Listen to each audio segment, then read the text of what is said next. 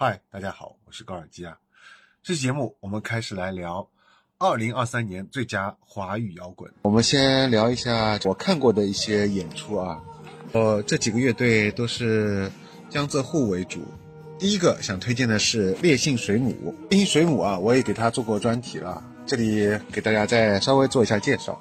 它是来自上海同济大学的一支女一支女子另类摇滚乐队。目前呢是没有任何录音室作品的，只有现场。呃，当时我看了这个现场之后，我就非常喜欢。这是一个非常具有潜力的乐队。呃，他们其实是从二零二二年就开始组建了，但是正式开始排练啊做作品呢是从去年开始。按照他们的自我介绍，就是本能的制造阴郁的氛围，在噪音里传达真诚而激烈的态度。呃，最后这句话啊，几乎是字字都戳中我的要害。正是我喜欢音乐开始以以来呢，一直最喜欢的这种音乐的气质啊。因为我个人来说，我一直比较喜欢阴郁的、灰暗的这种慢歌啊。这种情绪在《落水》这首歌当中达到了最高潮啊。《落水》这首歌也让我自己想到了我自己的前半生。这首歌的歌词啊，几乎就是我的一个写照。尤其是到最后那一句“向上是最好的方向”，那落进水中呢？呃，发问啊，有一种就是唱完之后啊，包括还有这个七七这里制造的一些吉他噪音啊，都是非常不错的。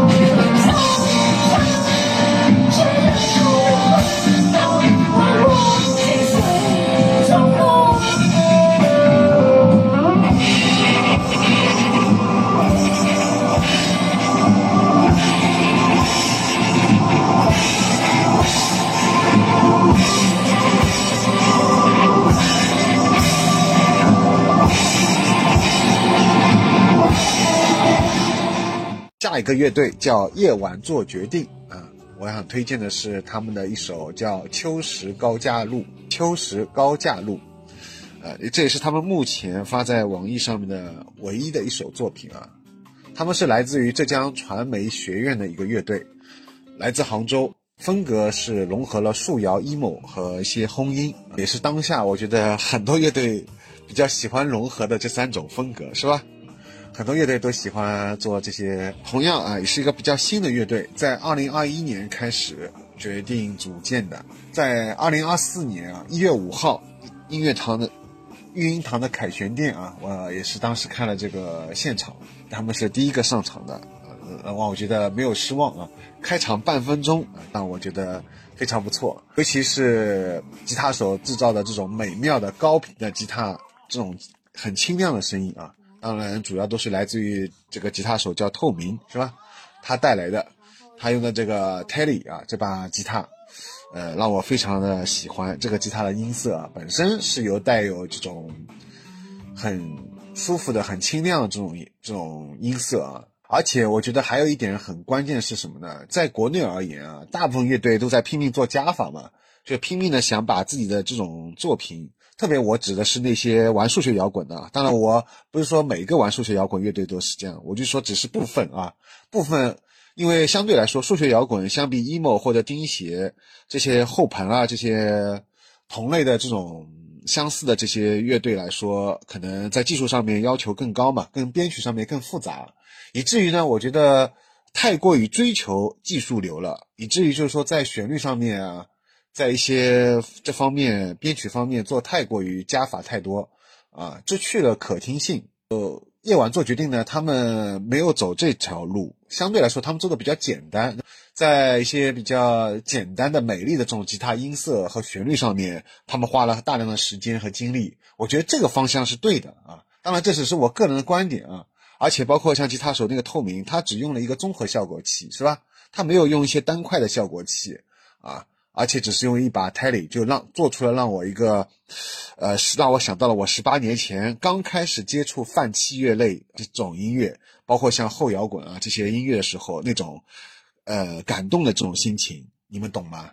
所以我觉得，呃，包括他本人啊，吉他手透明，他本人也是长得非常俊俏啊，非常清秀啊，所以说我觉得什么样的人做出什么样的音乐吧，所以非常感谢呃和。他和他手中的这个 Telly 一样来给我们带来最美好的夜晚。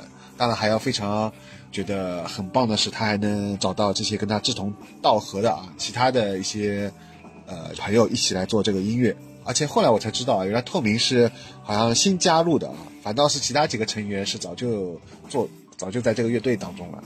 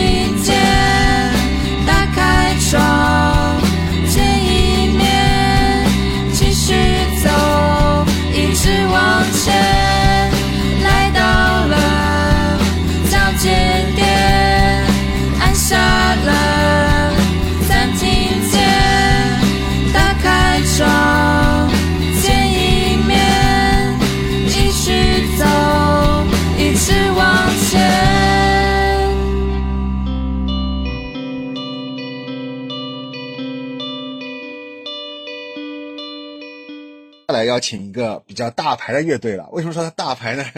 因为同样是来自一月五号，我当时看的另外一个乐队叫严肃的走钢丝者，是吧？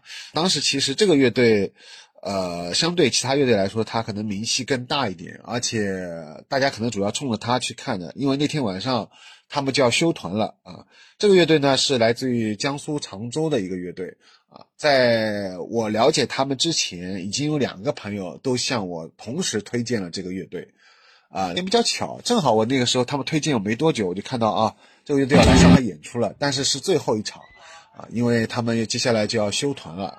这个主唱也是主创是吧？李毅他即将要重新去参加高考，啊，但是他也说，呃，在参加完高考之后，也许以后会在两年之后再复出啊，这点还是挺让人期待的。那么他们最有名的这首作品就是大家现在听到的，叫《常州睡石庵》。同样，其实跟烈性水母一样啊，用到了一些谐音梗，但是也一样啊，带有非常强烈的这种，你可以说它为社会人文关怀，那说的好听点叫社会人文关怀，其实很简单，其实他只是把他所处的他在这个年龄他所他所感受到的这个当下，他把它用很比较相对来说直接的歌词来表达出来了，包括这些发生的一些社会的事事件，是吧？呃，当时它里面有一句歌词叫“贴上我优秀的奖章，把门关好，别让他吃，别让他知道啊。”这这个这个歌词其实戳到我了，再加上开头这个家庭作业啊，其实我当时隐约感觉到什么，但我当时还不知道这个常做这个事情是吧？我就跟那个向我推荐两位朋友交流一下啊，最后印证了，果然是我推测这个含义。再加上呢，他们是比较难得的是高中生乐队啊，啊，在我们国内来说。在高中生当中啊，组乐队这个这件事情相对来说还是比较罕见的啊。大部分乐队应该都是可能在大学之后才开始组乐组乐队的。在高中，因为我们知道我们在中国的高考也是世界上面啊，特别是中国的高中生，应该是世界上呃两百个国家当中可能是最忙碌的一群啊高中生。是不是啊？大家说是不是啊？如果是的话，就在弹幕当中打是，是吧？只要参加过、读过高中的啊，都知道这是非常忙碌的，尤其是到高三以后，是吧？那么他们能休学，再来做乐队，我觉得这件事情本身就非常摇滚，是吧？没有比这件事情更摇滚的了。而且还有就是，其实我当时觉得啊，这最后一次的休团了，会觉得现场会比较悲伤嘛？但是没有啊，现场是非常啊脑盲啊啊！非常有功啊！他当时就是到台下来来做表演的，弹了一段琴。这段那个到台下来表演弹琴的，让我想到了以前很多年前啊，有个日本树摇乐队叫 trickot 当时来上海的时候，贝斯手也是到台下的啊，在人群当中弹琴的。已经多少年我没有看到过这样的表演了，所以这个也让我非常震撼。包括他上台之后。呃，站在那个音箱上面，把琴竖起来啊，弹奏那个样子啊，非常有摇滚明星的风范。这个就给人感觉确实啊，像一个 rock star 是吧？这个时候，包括还有人开始 pogo 了。呃，大家都知道啊，就在上海开演出的时候，其实我因因为我看的比较偏向于这种器乐类的，或者说偏这种轰音这一类的，就大部分的现场观众啊，最多就是会晃动一下身体，很少看到现场 pogo 的。这毕竟不是重型音乐，是吧？但是现场，哎，我居然看到有有人开始 pogo 了，这也让我比较意外。而且我当时一开始是拒绝的，呃，乱德一在旁边跟我说，他说我感觉我们像两个老年人。但是在后来，我也开始加入了这个抛狗啊，这是我这么多年来看演出 几乎吧印象当中第一次参加抛狗。结果他也很快加入了抛狗，而且他跳的比我还开心啊。包括后来就唱到这首最有代表的歌的时候啊，我突然发现我手机掉了，还好有一个人啊，一个小伙子，他好像是拿了一个相机，他说他看到我掉了一个手机，有人捡到了，他就陪我去找嘛。找的时候，我们到台到。最后人群的最后，在靠近墙壁那边，我还看到了前面刚表演完的另外一个乐队啊，键盘手，那个叫祝由会的键盘手酸蘑菇啊，他很很开心，微笑的对着我，因为他不知道我掉了手机，还很微笑的对着我一起合唱，他们不说话 是吧，在唱那个歌词，呃，挺挺有意思的啊，最后当然是找到了这个手机，非常感谢他啊。呃，最后这个晚上也是让我非常难忘啊！最后就说很期待啊，李毅最后不要放弃音乐啊，期待他以后参加完高考，进入大学之后啊，有时间再来复出，继续创作音乐，好吗？好的。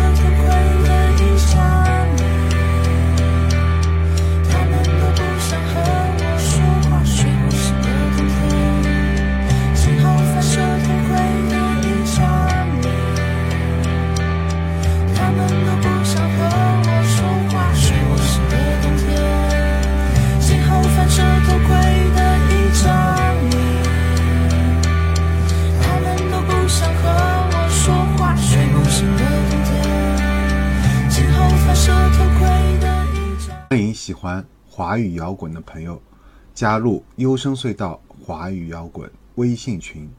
加入方式：加我微信 g o r g i a s，邀请加入。